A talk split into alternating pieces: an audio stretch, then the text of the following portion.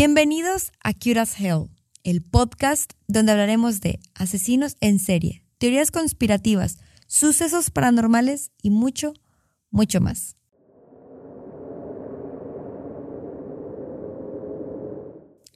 Gente, no tienen idea la emoción que tengo de comenzar este segmento en mi podcast. Y les quiero decir cómo comenzó todo.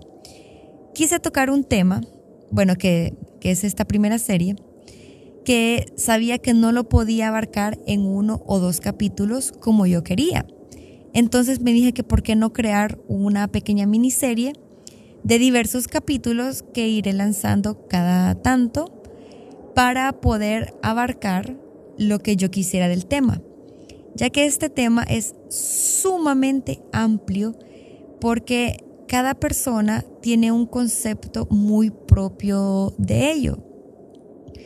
En mis, eh, bueno, en mi Instagram eh, dejé un par de pistas que eran acerca de brujería moderna, que este concepto es muy utilizado en las personas que practican esta filosofía, religión o estilo de vida, como le quieran llamar, y es acerca, esta miniserie es llamada Bienvenidos a la Wicca.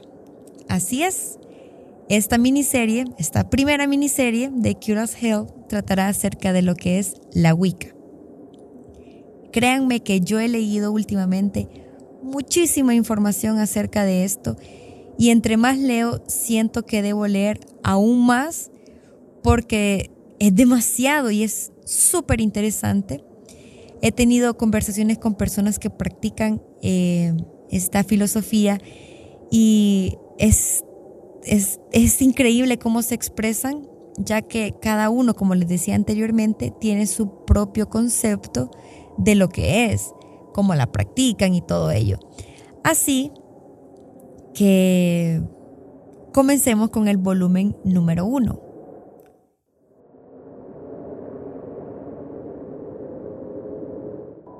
La Wicca es un estilo de vida que me quedaría muy corta en hacerlo un solo capítulo. Por eso quiero que todos vayamos aprendiendo de esta magnífica filosofía. Vamos a ir por partes.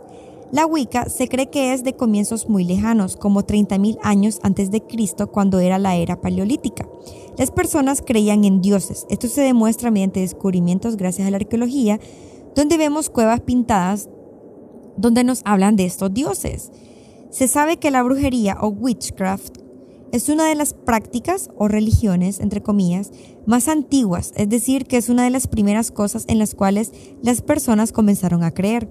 Y la Wicca viene de todas estas creencias, prácticas y filosofías de vida. El centro de las creencias Wicca es el equilibrio, ya que no nos ganamos la tierra, sino que somos parte de ella. Así que lo que tomamos debemos devolverlo, principios básicos de alquimia que nos mostraron los primeros chamanes, que es tener conocimiento eh, del mundo, o sea, los chamanes fueron quienes nos dieron los primeros conocimientos del mundo.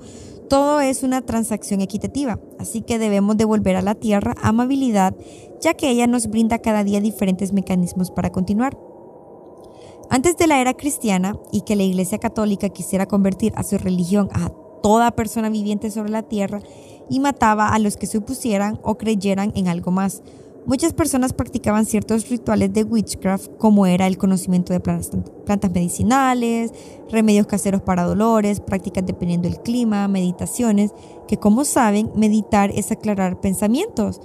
Así como cuando la gente reza el rosario es un tipo de meditación, ya que repite muchas veces lo mismo, entonces al final eh, quedan en paz y es por el hecho de de haber hecho una meditación. Y ya, sencillo. Unos, eh, unos, unos, ay Dios mío, unos sabiendo que esto era de la corriente antigua, ya que los chamanes nos dejaron muchos conocimientos de este tipo gracias a sus investigaciones en prácticas, otros por instinto, en algunos casos por conocimiento de generación en generación.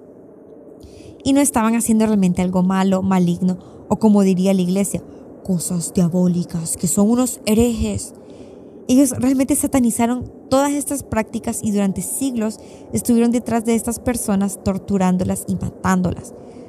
Simplemente por pensar diferente y creer en algo más natural, antiguo a esta visión moderna como lo es el cristianismo.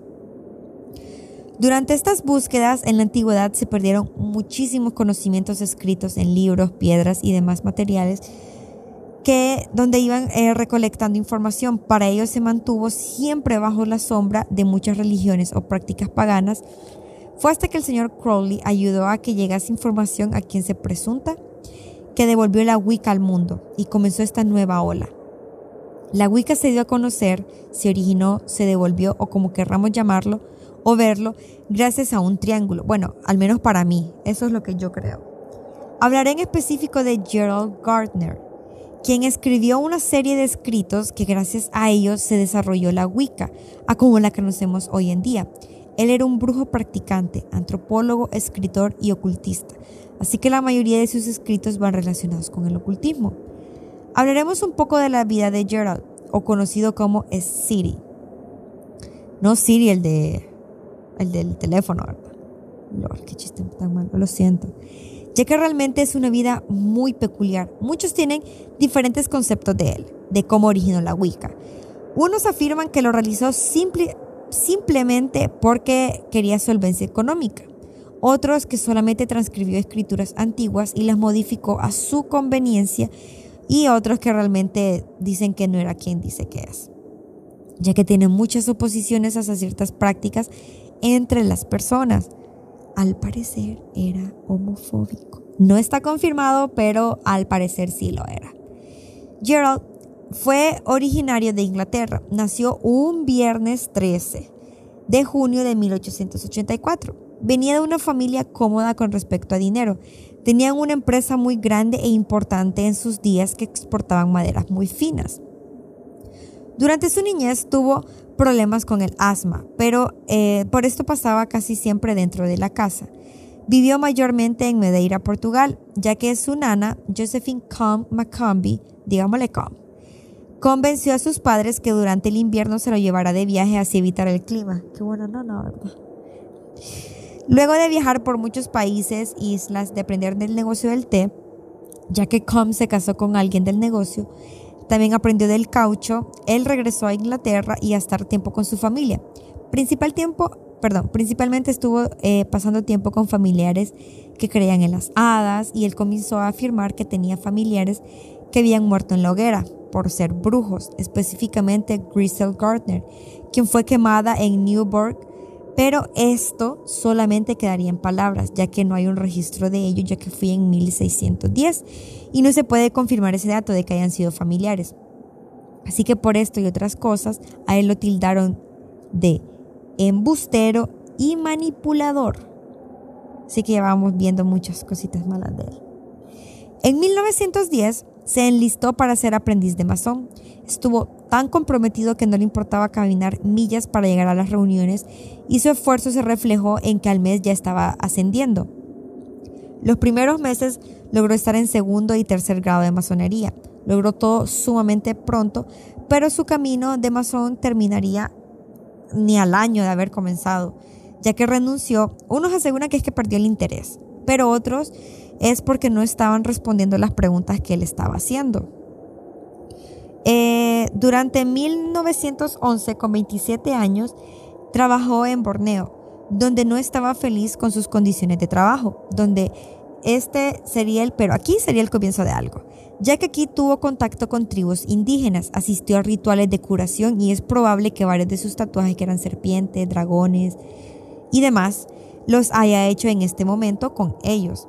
Estos indígenas eran los Dayaks, quienes lo trajeron gracias a, su armamento. Algo curioso de Gerald es que tenía una gran fascinación por esto. Durante su niñez recolectaba armas, principalmente de guerra, famosas para el tiempo de Napoleón. El ritual que más le llamó la atención de, de él fue el que utilizaban la daga con filo ondulado, llamada Cris Malayo quien lo perseguiría por el resto de su vida adulta a través eh, de diversos estudios, intereses y descubrimientos. Contrajo malaria y aquí fue donde todos lo llevó a su límite. O sea, o sea, odiaba su ámbito laboral, sus compañeros de trabajo, sus jefes y contraer esta enfermedad solamente le empujó a que se mudara. Así que se mudó a Singapur. Estando aquí se estableció en su propia hacienda, se hizo amigo de sus vecinos gracias a un islam ortodoxo, quien le invitó a hacer una shahada, que la shahada es no hay más Dios que Alá y Mahoma es el mensajero de Alá. Perdón, Cornualles le mostró diferentes rituales de su religión, el, el Islam ortodoxo, sobre todo acerca de una daga mágica, aunque Gerald no estaba interesado en convertirse, pero todo esto simplemente le ayudó para abrir sus horizontes, su mente y sus ojos a muchas posibilidades en el mundo. Después de la guerra regresó a Inglaterra. Según diversas fuentes no confirmadas, tal vez fue porque Leigh fue eh, a solicitar dinero a su padre, ya que como no estaba trabajando, no tenía ingresos. Y como él estaba trabajando en el caucho postguerra, esto, o sea, estaba sumamente mal el mercado.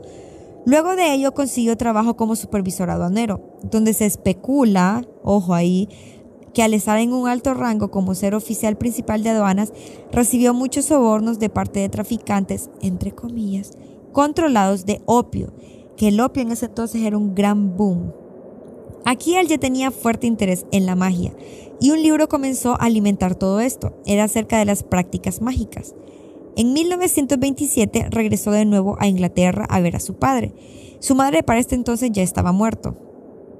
Así que en este momento él ya estaba comenzando a entrar más en las investigaciones de espiritualismo, que es básicamente una eh, religión, podría decir, que cree en espíritus de muertos que pueden comunicarse con nosotros los vivos, y también de mediunidad, que son personas que se, que se comunican con estos eh, espíritus muertos, de personas muertas, perdón, ya sea a través de rituales líquidos, que son a través de aceites, eh, meterse en bañeras con agua o ciertos líquidos, o en algunos casos más, que es la Ouija, que es como el teléfono celular de los muertos. Espiritualismo y mediunidad van de la mano, uno es la creencia y el otro es el método. Bueno, yo lo entendí como esto. A las personas que practican mediunidad se les llama mediums. Hay mucha, mucha creatividad en esto. Y ellos pueden ser innatos o a través de mucho trabajo, estudio y práctica pueden convertirse. Ah, por cierto, estos dos temas me gustan mucho. Déjenme saber si desean un capítulo de estas dos ramas y de todo lo que se puede hacer y de los millones de fraudes que han existido con esto. Ok, continuamos con el tema del creador de la Wicca o de la moderna Wicca o quien resurgió la Wicca o como ustedes lo quieran llamar. El 16 de agosto contrajo matrimonio con quien conoció un par de días antes. La conoció el 28 de julio, para ser específica. Se casó con Donna, Dorothea Frances Rosedale, que se fueron de luna de miel, pasaron por Japón, donde, donde de nuevo él tuvo contacto con la masonería. Se unió a Jihor Royal Lodge, número 3946, donde formó parte muy poco tiempo. En abril de 1931 ya, ya estaba afuera. Y aquí fue donde él se unió más a lo mágico, comenzó a excavar de nuevo, o sea, su lado antropólogo y arqueólogo aquí estaba dominando su vida. Llegó a ser parte de grandes descubrimientos, ya sea como arqueólogo individual o parte de un equipo. Durante este tiempo estuvo en China, Singapur, Egipto, Palestina, Londres, o sea, básicamente por muchos países de Europa y Asia. Durante este tiempo estuvo básicamente eh, muy cercano a lo que son prácticas mágicas de pueblos que él tenía contacto. Dejó un legado ya que en 1936 ah, se retiró gracias a la fortuna que dejó su padre. Se especula que le dejó como 3.000 libras.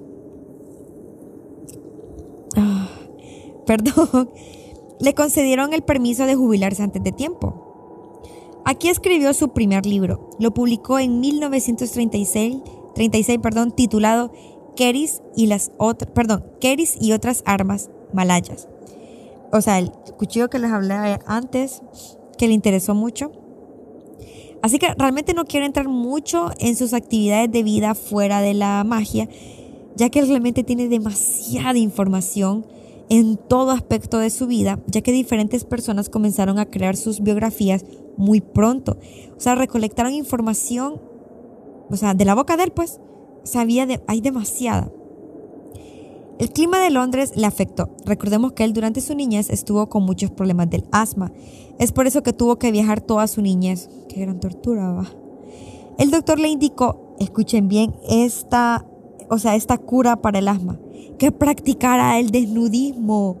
Así que asistió a varios lugares donde se relacionó y creó amistades dentro de los sectores muy poderosos en la sociedad. O sea, él se hizo amigo de, de poderosas personas desnudo.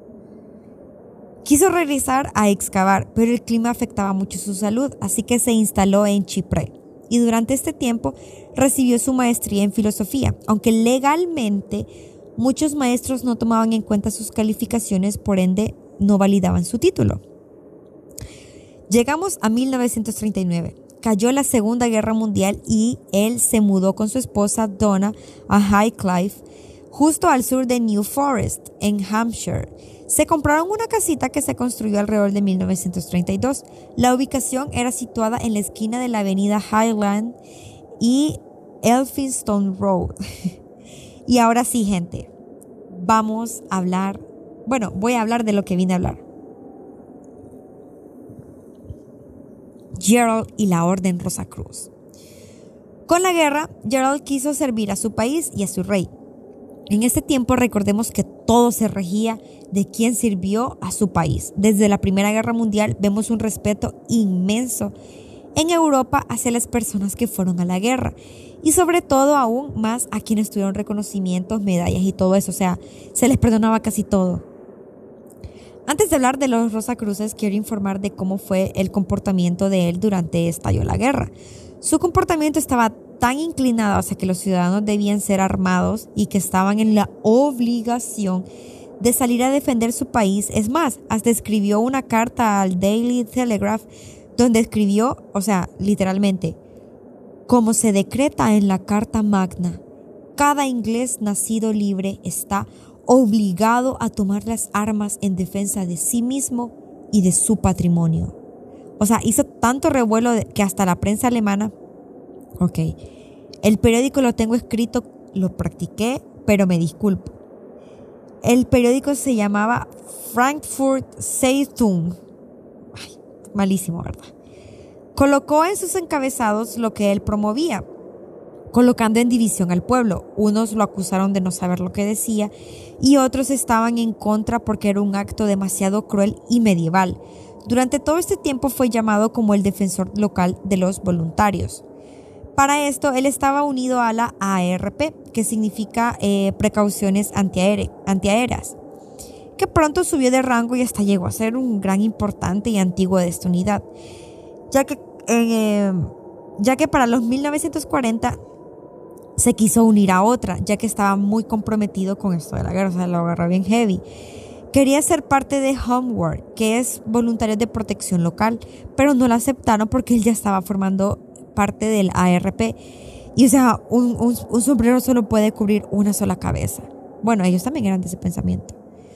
Retrocediendo el tiempo, un par de años. En agosto de 1939, con su interés en los Rosacruces, asistió a una obra de teatro que ellos realizaban. La obra era sobre la vida de Pitágoras. Su sed de conocimiento hizo que formara parte de la Orden Rosacruz de Crotona Fellowship quienes organizaban eventos teatrales a este grupo lo fundó George Alexander Sullivan. Se especula que en el año 1924 esta organización era de lectura y estudio esotérico, de realizar obras de teatro escritas y adaptadas por Alex Matthew, quien era Alexander, pero le gustaba ser llamado de esta forma en sus reconocimientos teatrales y Rosacruces y todo.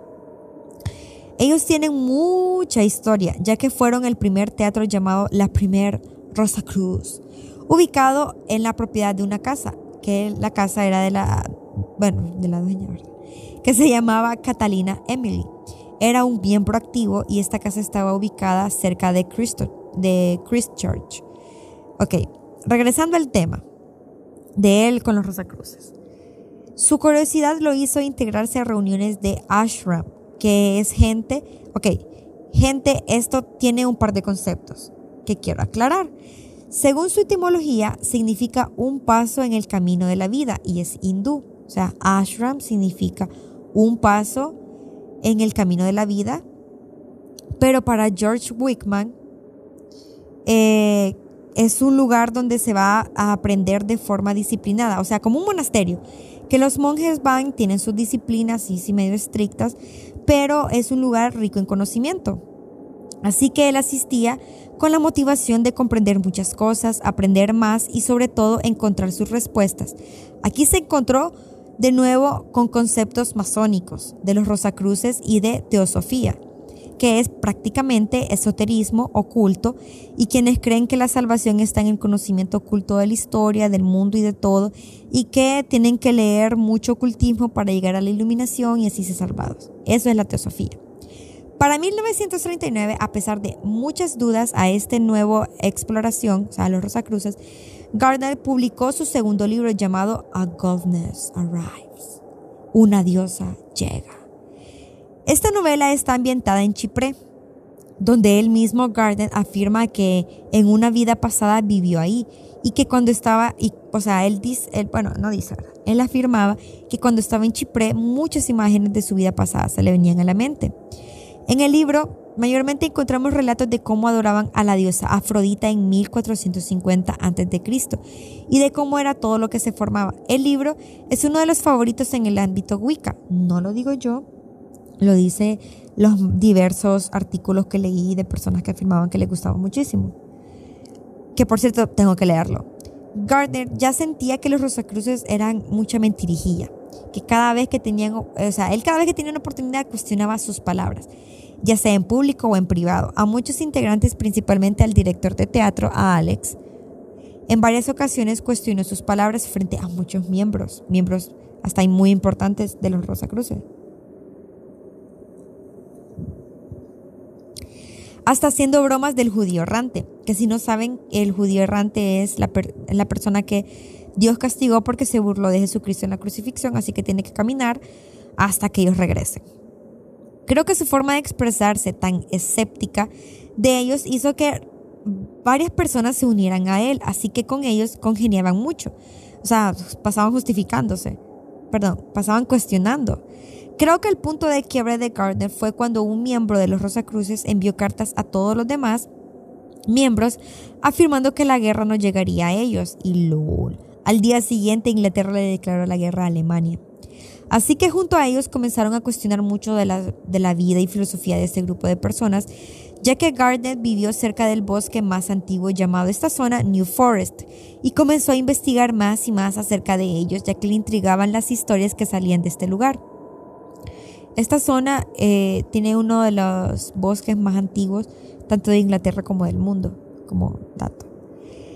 Ellos tenían mucho que era folclore, historias de magia y hechicería, así que él quiso saber el origen de todo. Al investigar unos oriundos del lugar le informaron acerca de un grupo de personas que ellos podrían saber. Así que él fue y así fue, otra vez como dije, repetí mucho, que comenzó su acercamiento. El grupo eran los comazones, que se hacían llamar Cronota, o la compañía de Cronota. Dentro de estos Cronota, me gusta esa palabra, existió un grupo que afirmaba ser brujos, hechiceros, y es más, eh, le llamó tanto la atención a Garnet porque uno de ellos afirmaba que lo conocía en su vida pasada en Chipre. Lo mismo que él decía, que él allá vivió y todo eso. Eh, pero este dato no está confirmado. Otro dato no confirmado. Comenzó a crear lazos muy personales con altos ocultistas del momento. Todo esto era fascinante para él. Por fin estaban respondiendo varias de sus preguntas y él, o sea, el conocimiento que él estaba adquiriendo era congruente y seguro. Iniciación. Ok, al parecer fue en septiembre de 1939 cuando Gardner fue iniciado en la casa de Dorothy Clutterbuck. normalmente llamada Dorothy, quien fue una señora de mucho dinero y un pilar fundamental de la Wicca. Aquí quiero hablar de esto. Como sabemos, hay muchos inciertos acerca de, todo lo que decía Gerald. Y según algunos, hasta la vieja Dorothy, como le decían en, en privado, puede ser un chiste inventado por él o utilizó esta información de ella para eliminar sospechas de quién fue su verdadero iniciador en esta arte oscura. Según muchas fuentes, ella nunca demostró eh, ser bruja y sus escritos que dejó, o sea, sus libretas y todo, no comprueban que haya creído en algo no convencional. Gerald, para aclarar todo, sacó datos de nacimiento y otras cosas muy personales de ella, como para aclarar y decir que, todo es cierto, pero realmente aún existen muchas dudas al respecto. Traté de buscar confirmaciones de personas en libros y hay menciones que la vieja Dorothy em, como alguien que lo llevó al camino, o sea, que se afirman que fue así.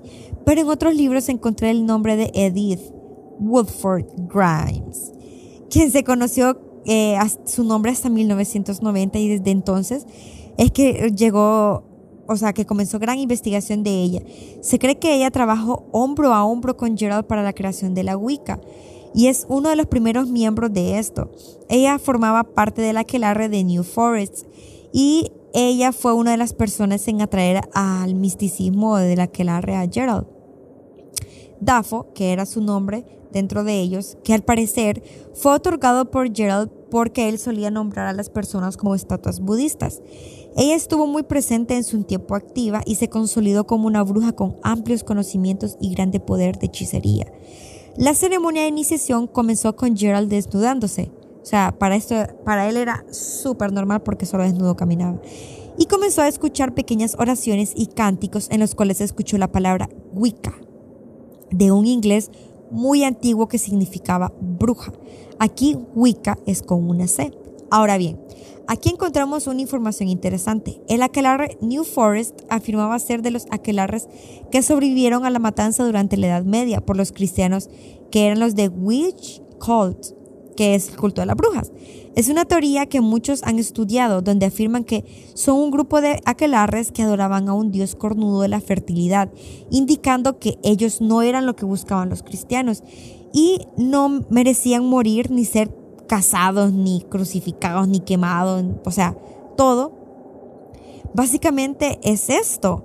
O sea, muchas personas han sacado sus teorías a favor y en contra. Y una de las precursoras de esto es la antropóloga folclórica y la, primer, la primera profesora en la Universidad de Inglaterra, Margaret Murray.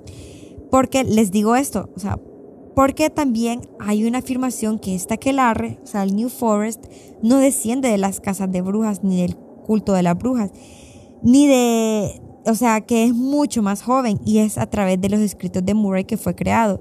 Así que podría ser de los nueve covens fundados por George Pickingill, unos 30 o 40 años relativamente joven.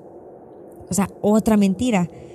Hay, hay muchas, muchas cosas inciertas detrás de todo esto. En 1940, Gerald dijo otra de sus mentiras y fue que afirmó ser parte y hasta importante del famoso Coven Rights, que era dirigido por parte de los nazis. Recordemos que ellos estaban eh, en la guerra metidos, o sea, bien involucrados con cuestiones esotéricas, magia, ocultismo y hasta con extraterrestres. Pero su mentira se descubrirá muy pronto, ya que quien formó y lideró esto fue una figura muy importante y reconocido no solo en el ámbito ocultista mágico, sino a nivel general por los diversos aportes que, que él hizo. Y me refiero a Alistair Crowley, de quien no hablaré mucho, ya que es una figura sumamente importante de quien se sabe todo en su vida. Durante los siguientes dos tres años siguió viajando mayormente a Inglaterra a clubs nudistas, donde conoció muchas personas, entre ellas el creador de Orden de Bardos, Obates y Druidas, su fundador, un activo nudista de nombre Ross Nichols, quien creó, con quien creó un lazo de amistad muy grande.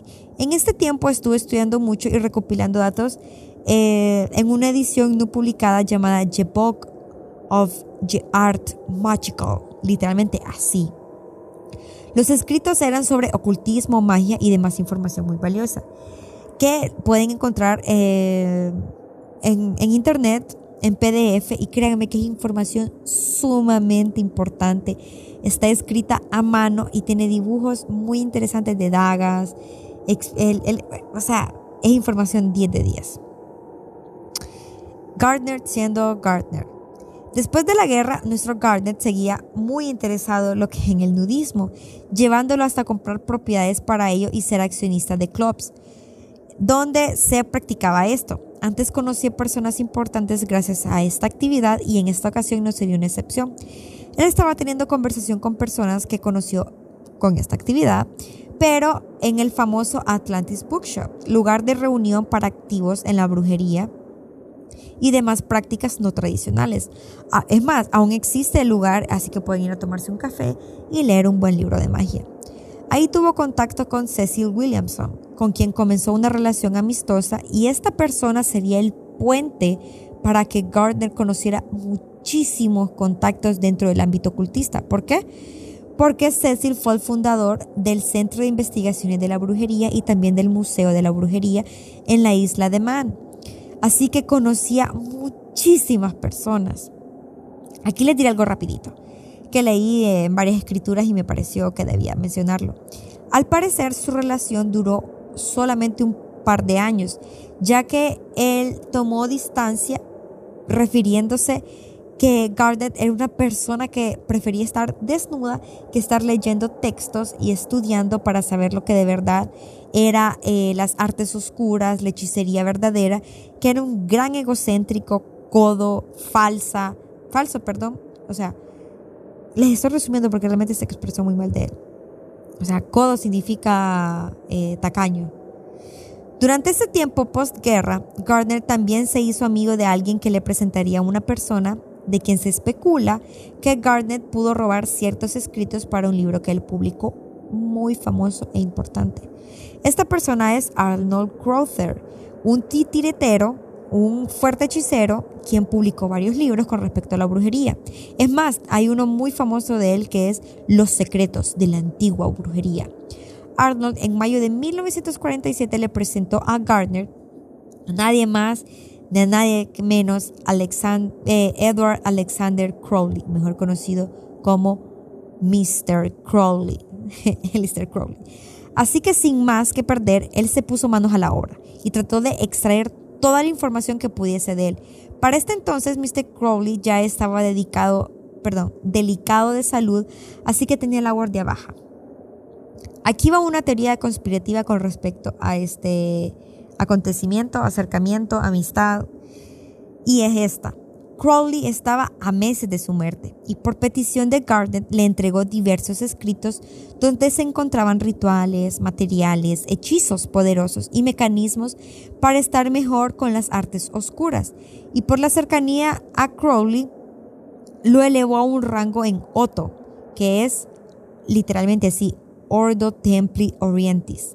Muchos afirman que lo utilizó para conseguir más poder y gracias a esto pudo completar, entre comillas, su libro eh, que se llama Libro de las Sombras.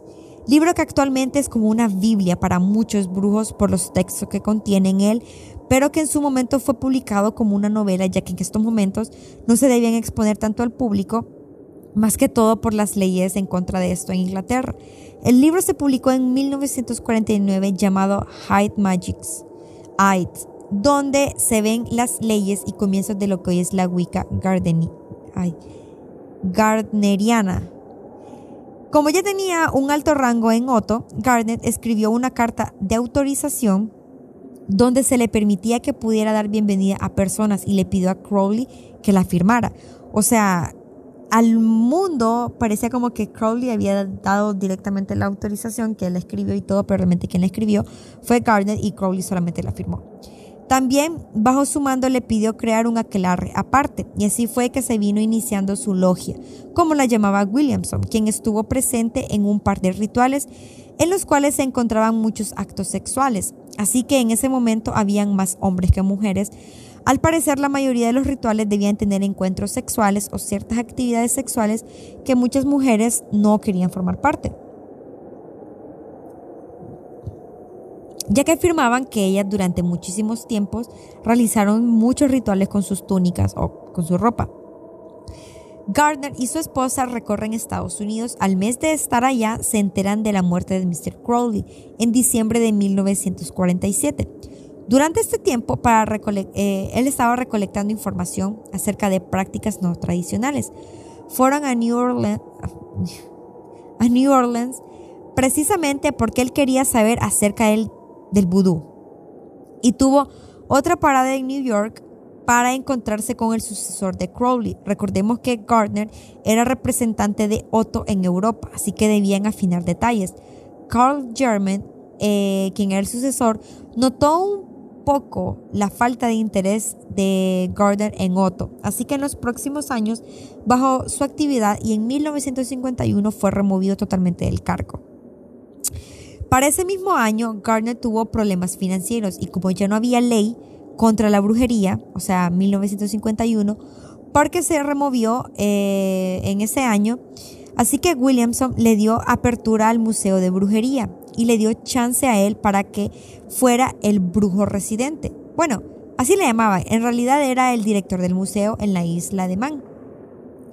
Gardner, a ser egocéntrico, hizo declaraciones de ser brujo y un 29 de julio salieron al aire, no sabemos qué habrá pasado exactamente, pero el museo eh, tenía todas las de ganar, pero no fue así, se declaró en bancarrota. Así que Gardner al año ya estaba un poco más solvente económicamente, no perdió el chance y lo compró. Esto fue en 1952. Así que Williamson se mudó a Inglaterra y continuó con su sueño. Allí abrió el Museo de la Brujería. Bueno, volviendo a 1951, en ese mismo año se separó de su aquelarre New Forest Otto y dio comienzo a su nuevo proyecto, a su propio aquelarre Coven, y unió toda la información que recolectó en sus años anteriores, teosofía, rosacrucismo, francmasonería, sexo tántrico, filosofías mágicas y sobre todo la filosofía de Crowley. Todo se basa en el culto a la diosa. Y así dio comienzo a esta brujería moderna llamada Wicca.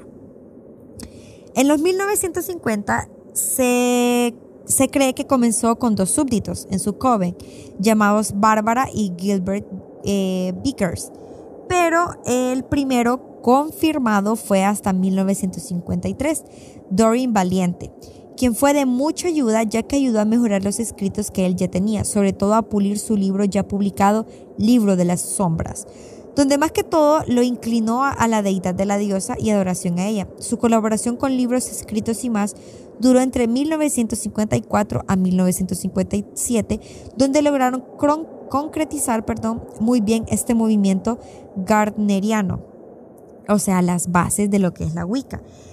Mayormente en el libro de las sombras, eh, Valiente retiró muchas cosas de Crowley porque, según ella, era garbage, por no decir la palabra, porque lo dijo ella. En 1954 publicó su primer libro de no ficción llamado Witchcraft Today o Brujería Moderna. La introducción de este libro fue escrito por Margaret Murray. Si recuerdan, ella fue el del culto de las brujas y todo esto. Recuerden que ella apoyaba la teoría que existieron aquelarres, que, que le hacían reverencia al dios cornudo, a la fertilidad y bueno, eso. Pero, eh, o sea, ella al, ser una gran figura de antropología tenía como bases esto. Pero años después esta teoría fue sumamente desacreditada por varios antropólogos, así que ella perdió mucho prestigio. Gracias a este libro muchos covens lo contactaron, aunque el libro trataba de demostrar la muerte de la brujería, ya que según sus palabras los niños ya no eran curiosos, estaban seguros que la brujería eran puras patrañas y que la ciencia era lo nuevo y que en vez de dar muerte a la brujería, realmente lo que él consiguió fue el renacimiento de ella. Dicen que no existe mala publicidad, ¿verdad? Pues Garnet era de este pensamiento. Así que al publicar este libro, muchos tabloides dieron titulares súper amarillistas acerca de sectas que adoraban al diablo o la existencia de brujería en Londres. Él dejó pasar todo esto y lo, que pensó fue que entre más ruido hicieran los periódicos, más personas se enterarían de la existencia de su coven. Ah, perdón, me, me, quedé. Eh, la prensa lo llamó el gran brujo de Gran Bretaña, Bretaña, haciendo muchas apariciones en público para aumentar el ruido de su brujería moderna por años, muchos de su, de su coven eh, tuvieron que lidiar con su ego, sus prácticas no tan adecuadas, ya que él quería obligar a la desnudez en casi todos los rituales, y muchas de las mujeres afirmaban que, que no era necesario.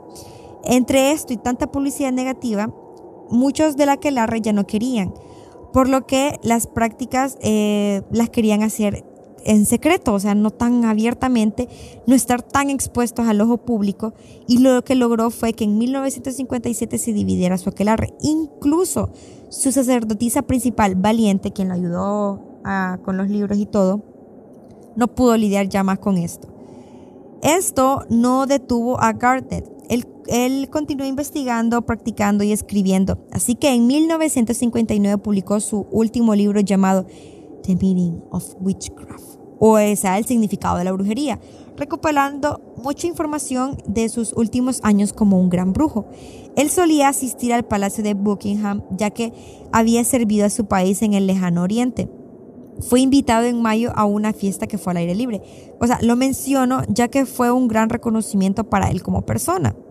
Ese mismo año se unieron dos personas al Coven, específicamente el 6 de junio, Patricia Dawson y Arnold Crowther Estuvieron juntos y el 8 de noviembre contrajeron matrimonio en una ceremonia de manos privada que dirigió Gardner y después en una civil.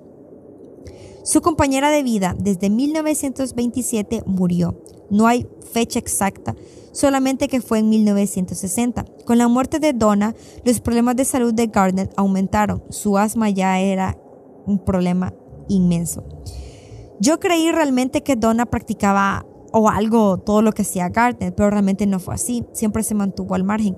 Es más, algunos creen que hasta era católica, pero no hay un escrito que confirme esto o que lo desmienta.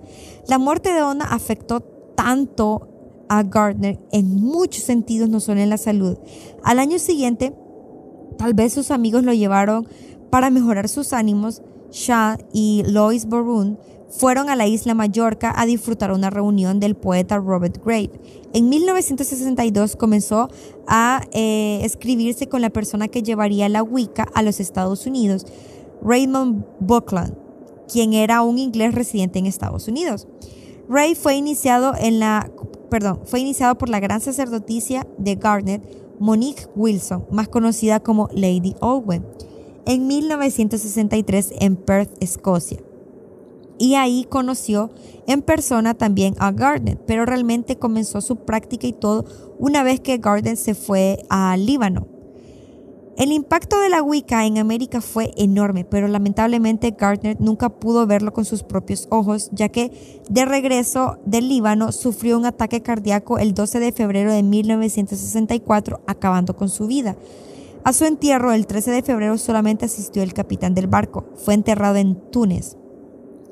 Al no poseer hijos a quien dejar herencia, Garnet la distribuyó entre sus miembros del Coven, quienes eh, fueron Monique Wilson, quien recibió el museo con todas las escrituras, artefactos, utensilios que utilizaba él y los del museo. Ella y su esposa lo vendieron al tiempo de tenerlos a un programa llamado Aunque no lo creas de Replay.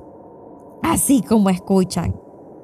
Si alguno vio este programa es probable que más de un capítulo haya sido grabado en el museo y lo conocimos sin darnos cuenta.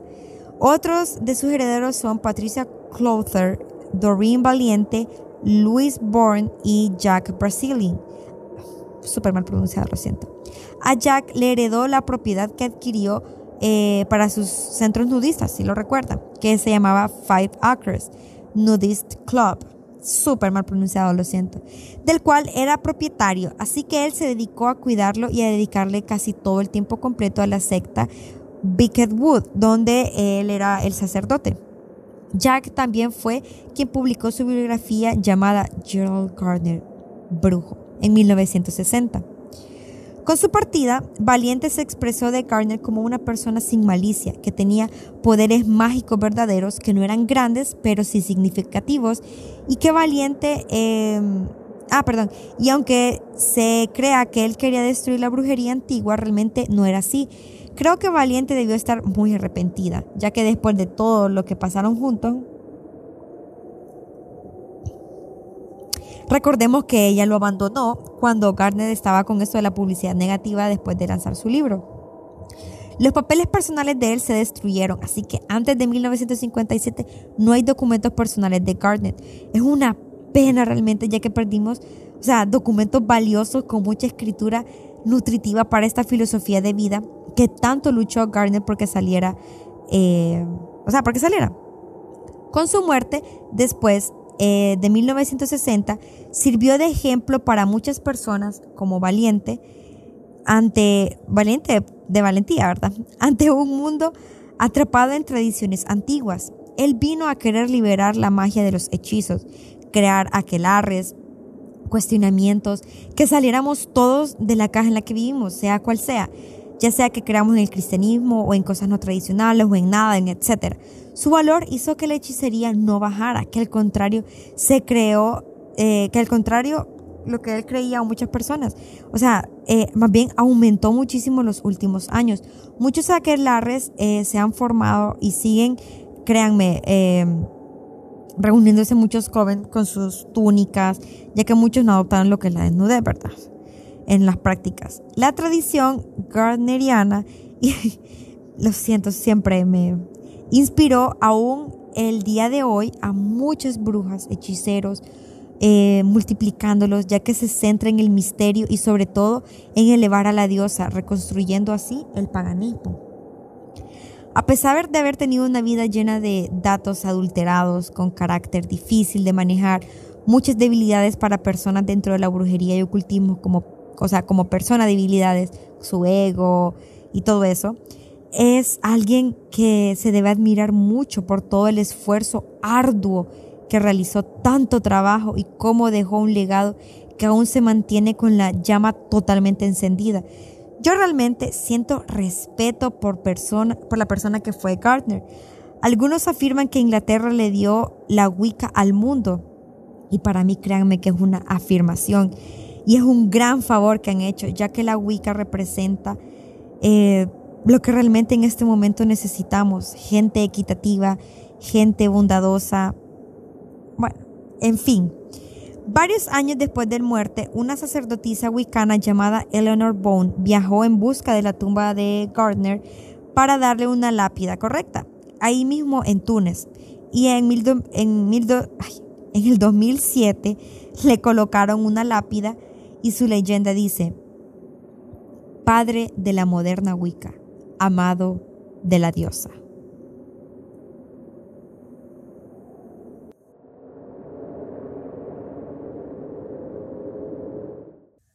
Muchísimas, pero muchísimas, muchísimas, muchísimas gracias a todas las personas que aún continúan escuchando el volumen 1 de la primer miniserie llamada Bienvenidos a la Wicca de Curious Hell. Créanme que por muchas veces que les dé las gracias no saben cuán agradecida estoy porque hayan aguantado todo un capítulo lleno de muchos errores y quería darles unos pequeños anuncios. El número uno es que estas series las quiero eh, hacer un poco recurrentes en mi podcast. Estas series serán publicadas los días viernes, ya que van a ser como em, varios capítulos de diversos temas. Con respecto a los días miércoles, publicaré capítulos acerca de temas que puedo abarcar en uno solo. Así que habrán semanas en las cuales tendremos dos capítulos, miércoles y viernes. Habrán semanas en las cuales solo tendremos un capítulo, ya sea el día miércoles o el día viernes. Espero que les haya gustado y eh, les quería comentar que lamentablemente no pude colocar toda, pero toda la información que hay de él, ya que hay demasiada información, tanto como su vida personal, como eh, la persona que fue, digamos que el abuelo de la Wicca. Así que quise enfocarme en hablar acerca de lo que eh, más podría sobresalir de él para poder solamente abarcar un capítulo ya que a continuación en esta miniserie vamos a tocar diferentes puntos de lo que es la Wicca. Y quisiera saber si ustedes tienen alguna información, quieren eh, participar con algún tema o alguna pregunta, por favor escríbanme a mi correo o en un comentario en cualquiera de mis redes sociales para eh, dar una fluidez a lo que es este tema, ya que es sumamente amplio, porque eh, cada... no lo quiero, no quiero hablar mucho más porque estaría mencionando de, de lo que es el siguiente tema. Así que, por favor, a las personas que escucharon el capítulo, a las personas que están familiarizadas con lo que es la Wicca, que la practican, eh, me gustaría escuchar eh, sus anécdotas, sus referencias, ya que cada una, ya que cada una persona em, tiene su propia filosofía, ¿verdad? Con respecto a lo que es la Wicca. Así que, sin más que decir, solo queda agradecer. De nuevo, muchas gracias a todas las personas que aún continúan escuchándome. Y adiós.